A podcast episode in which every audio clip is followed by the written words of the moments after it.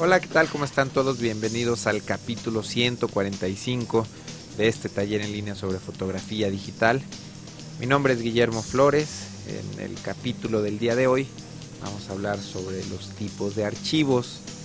Eh, anteriormente, en el capítulo 40 de este podcast, eh, en un capítulo de audio grabado el 2 de diciembre del 2006, pues hablamos sobre el tema de los diferentes tipos de archivo. El día de hoy quiero retomar este tema utilizando las ventajas que nos da una captura de pantalla, eh, pues quizá para poder comprender mejor algunos conceptos. No vamos a hablar de todos los tipos de archivo, eh, vamos a hablar de hecho solamente de los que eh, bueno, de los que conozco un poquito más, de los que utilizo frecuentemente, que son el archivo RAW, DNG, TIFF, PSD, JPG, eh, PNG y GIF. Entonces, bueno, vamos a hablar eh, primeramente sobre el archivo RAW.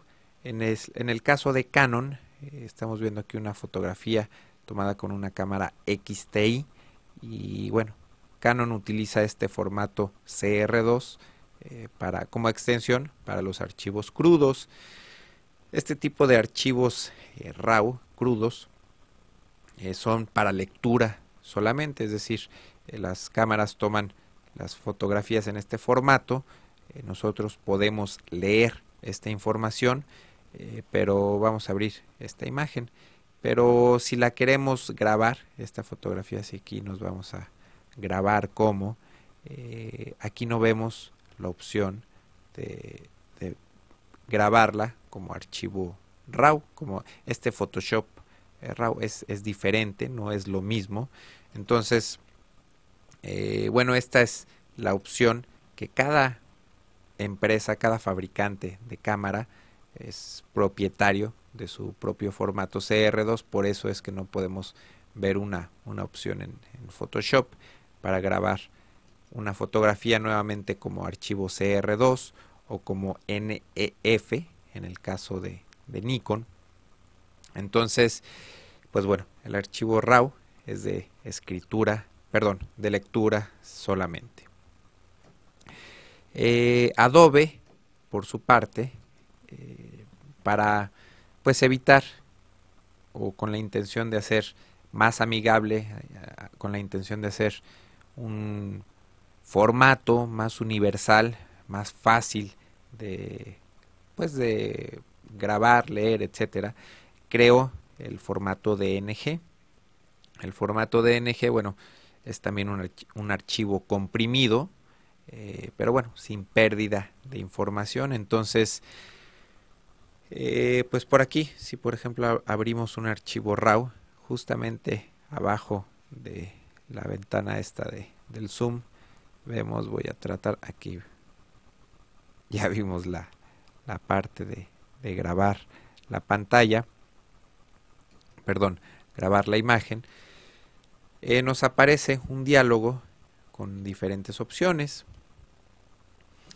Eh, si seleccionamos el formato DNG pues bueno tenemos la opción de comprimir obviamente sin pérdida de calidad simplemente para eh, tener un poco menos de espacio en el, en el disco duro, eh, convertir la imagen a, lineal, que la verdad nunca he hecho pruebas con esto, no sé lo que significa, y añadir el archivo RAW original que me da la impresión que eh, pues aumenta, puede aumentar el, el tamaño del archivo. Aquí tenemos la, las opciones de la vista previa JPG. Entonces, bueno, eh, si nosotros tenemos la opción de recomprimir, bueno, no de recomprimir, sino de eh, grabar con diferente eh, compresión una fotografía RAW y en lugar de que pese 8.19 megas, como vemos aquí, en DNG pesa un poco menos, 6.96, entonces bueno, pues estamos ahorrando un poquito de espacio en el disco duro.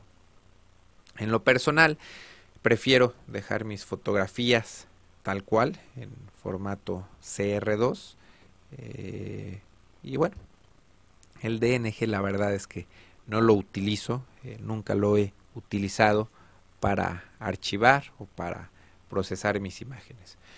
Un pequeño truco, consejo, si por ejemplo tienen la versión CS3 de Photoshop, eh, el día que cuando tengan por ahí una cámara nueva, reciente como la Canon 5D Mark II, no van a poder abrir los archivos CR2, entonces lo que pueden hacer es eh, utilizar un programa gratuito de, foto, de Adobe, perdón, para procesar estas, para convertir estas imágenes a formato DNG. Y esto es muy sencillo, eh, no sé, un folder con 500 fotografías, 800, 1000 fotografías, las pueden dejar, pueden dejar su máquina trabajando eh, para que convierta rápidamente a, DNG y una vez que tienen eh, el archivo convertido a DNG, bueno, pues sí, van a poder hacer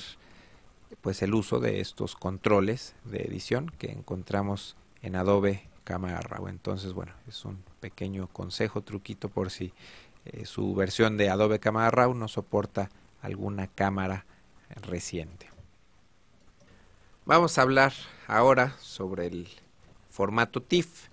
Eh, este formato lo empecé a utilizar eh, pues bastante a partir del capítulo 40.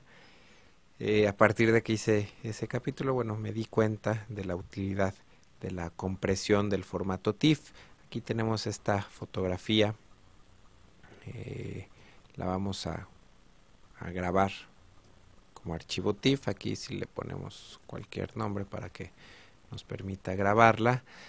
Y nos pregunta, eh, tenemos estas opciones de compresión. Esta compresión no afecta a la calidad de la fotografía. Podemos grabar eh, la fotografía tal cual, que si este documento eh, pesa, por aquí estamos viendo 32 megabytes,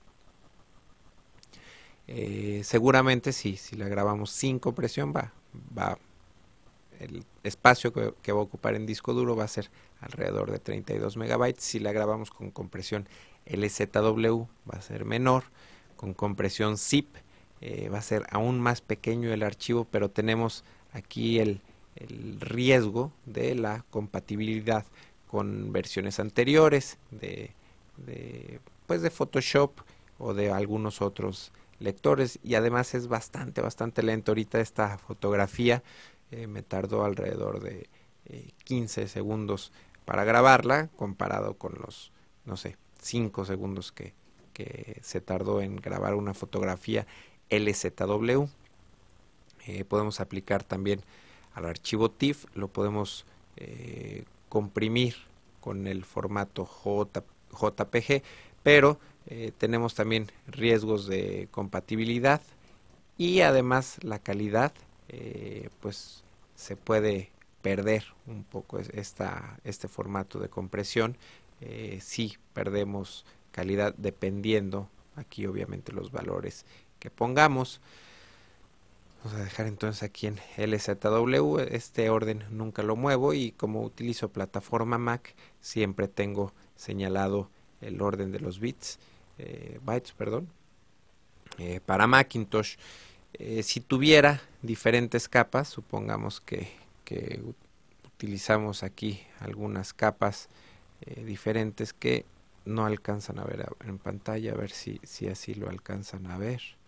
Si tenemos diferentes capas, ya no sé qué hice, también podemos grabarlo aquí como archivo TIFF y nos pregunta, eh, nos da la opción de eh, grabar estas capas también con, diferentes compresiones. Yo normalmente utilizo la compresión zip, que es, eh, pues aquí nos advierte que es lenta, pero hace archivos pequeños, que en este caso la compresión de las capas no, no afecta tanto a la velocidad de escritura de las fotografías de, los archivos. Entonces, eh, pues bueno, todas las fotografías que se retocan en el estudio, eh, ya sean RAW o sean JPG, eh, una vez que se retocan, se graban como archivo TIFF con compresión LZW.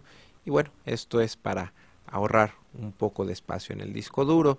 Eh, si se grabara como archivo PSD, estamos viendo aquí esta fotografía PSD que, pesa 32 eh, megabytes. Eh, si la grabamos con compresión TIFF LZW, pesa 13.10 megabytes. Y si la grabamos con compresión zip, el mismo archivo, exactamente el mismo archivo, pesaría 12.68 megabytes. Eh, estos, de hecho, bueno, estos tres archivos no tienen absolutamente ninguna compresión, de hecho, ni el DNG eh, tiene ninguna pérdida de calidad, pérdida de información.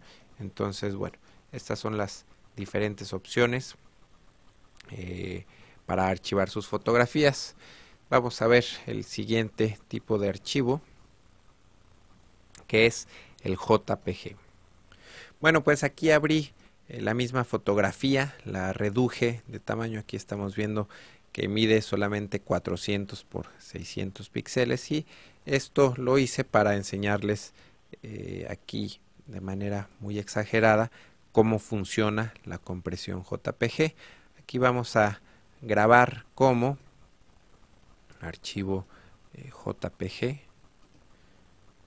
Eh, nos vamos a ir a... Vamos a poner Acapulco eh, C. Y si tenemos aquí seleccionado JPG al momento que damos grabar, nos aparece esta ventana de compresión. Voy a hacer un zoom. Mientras tenemos abierta esta ventana de compresión, podemos eh, dar zoom a la fotografía eh, y aquí vemos en esta parte de la palapa eh, cómo se ven unas pues como cuadros grandes voy a bajar la calidad de la compresión para que vean cómo se exagera cómo es la compresión JPG cómo afecta a una fotografía si aquí vamos subiendo la calidad en calidad 6. Eh, aquí Photoshop nos da algunas opciones. Calidad baja es 3, calidad mediana es 5, calidad alta es 8 y calidad máxima es 10.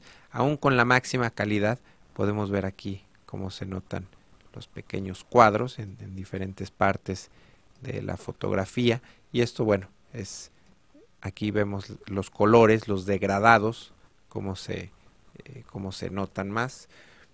Voy a seguir con la compresión 10 y en los cielos eh, a, lo mejor aquí no es muy perceptible a lo mejor no lo alcanzan a ver. Voy a bajar un poco más la calidad eh, pero se ven los degradados como muy cuadrados no se ve un degradado continuo eh, curvo sino que se ven mm, este tipo de, compresión de color con, con, cuadros por ahí y entre, entre más baje la calidad vamos a a salirnos un poco del zoom. Es una imagen muy pequeña, 400 eh, por 600 píxeles, pero si le ponemos cero de calidad, pues empeora más el, los tonos, la compresión de color. Entonces, eh, bueno, quería enseñarles con un archivo pequeño. Eh, vamos a, volverlo a abrir. Aquí tenemos nuevamente el, documento abierto el archivo RAW original abierto a su máxima calidad. Vamos a hacer nuevamente el zoom y aquí ya no se va a apreciar tanto. Vamos a, volver a grabar como. Vamos a poner, eh, bueno, cualquier tipo, cualquier nombre. Y aquí, conforme tenemos un archivo más grande, me refiero en, en cuanto a, resolución de la fotografía, eh, aquí no es tan notoria Aquí si pongo cero de compresión, bueno, sí, sí se alcanza a notar.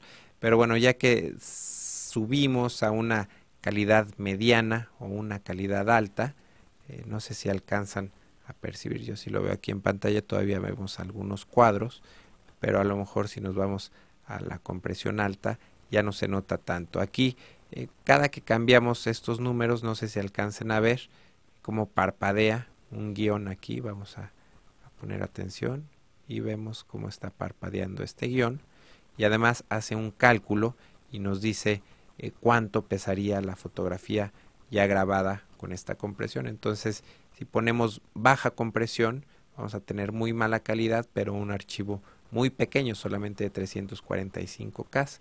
Si ponemos resolución máxima, compresión máxima, eh, perdón, calidad máxima con compresión mínima, eh, tendremos un archivo de 1.6 megabytes.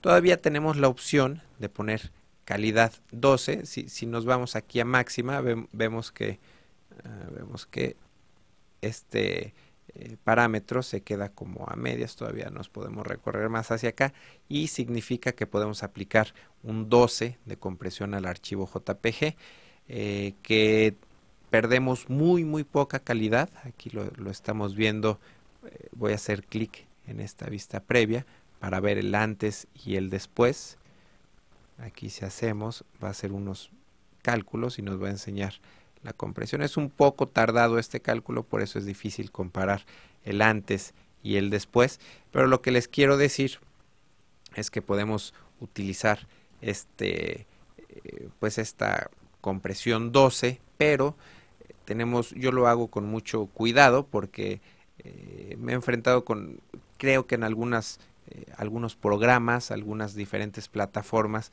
les cuesta trabajo leer la compresión 12 de un archivo JPG. Entonces, bueno, hay que estar seguros.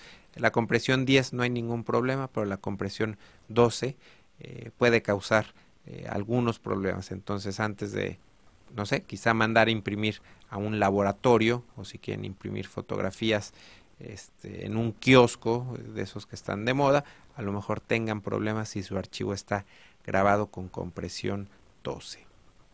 Vamos a ver ahora los formatos PNG y GIF. Este tipo de formatos, bueno, no lo recomiendo que se utilice para fotografías. Eh, sin embargo, por ahí, eh, pues muy seguido me encuentro con fotografías grabadas eh, con formato GIF. Y bueno, vamos a ver por qué no es lo adecuado. Esta es la fotografía original, pero bueno, la reduje nuevamente de tamaño a 400 eh, por 600 píxeles y si aquí nos vamos a grabar para web y, dispositivos nos aparece esta ventana eh, de diálogo en, Photoshop.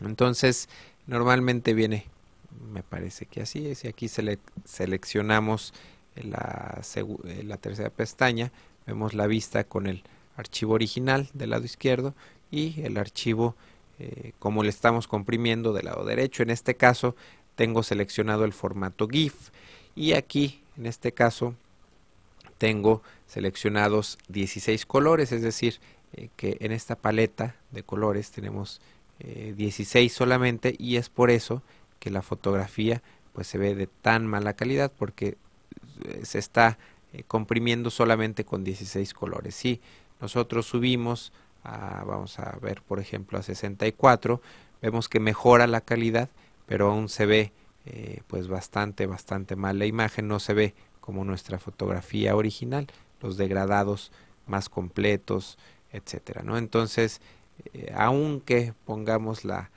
calidad más alta con 256 colores, no sé si alcanzan a percibir, sí, sí se va a alcanzar a notar, eh, todos estos degradados, estas manchas de, de color, bueno, es debido a que el archivo GIF no es eh, un archivo eh, pues adecuado para grabar eh, fotografías. lo utilizo yo bastante, por aquí tengo mi logo en formato TIFF comprimido. lo utilizo bastante para, para guardar gráficos, logotipos específicamente. Entonces aquí está el logotipo. tiene menos colores, aún tiene algunos degradados, no sé si alcanzan a apreciar una sombra y aquí tiene algunos eh, pues degradados en negro que bueno no se ven tan bien como en el original. Este es el original eh, este es el, GIF. Se ve se alcanza a percibir un poco el, el degradado eh, pues medio burdo. Entonces no es tan notorio para, para gráficos sobre todo si los utilizamos para internet entonces, en este caso tengo 128 colores, le podría subir todavía la calidad a 256 colores. Aquí eh, también el documento original pesa 900K y aquí nos dice eh, pues el tamaño final del, archivo cómo quedaría. Entonces, eh, pues para gráficos es, es bastante adecuado este, este formato, incluso nos, nos puede grabar la, la, transparencia, este documento es, está sobre un, bueno, tiene esquinas redondeadas. Y si le ponemos aquí la que nos grabe la que nos conserve la transparencia me va a conservar las esquinas por aquí redondeadas de este documento. Entonces eh, bueno ese es el formato GIF vamos a ver ahora el, el PNG tenemos por aquí nuevamente nuestra fotografía. Vamos a cerrar. Bueno no no la vamos a cerrar. Vamos a a volver a nuestra fotografía.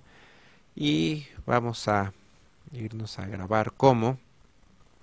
Y vamos a seleccionar PNG 8 eh, de igual manera tenemos es muy parecido al GIF de, nueva cuenta tenemos una paleta de colores. Eh, la única diferencia con el PNG es que es un poquito más eh, amigable en cuanto a la transparencia. Les voy a explicar con, eh, bueno, con este mismo logo. Y vamos a quitar la capa del color. Nos vamos a grabar para dispositivos si yo eh, le digo a este archivo GIF que lo quiero transparente aquí esta sombra me la hace bastante bastante fea aunque ponga la calidad, la paleta de 256 colores. Entonces este tipo de degradados tan delicados funciona mucho mejor si lo hacemos con el formato PNG. Aquí vemos cómo está.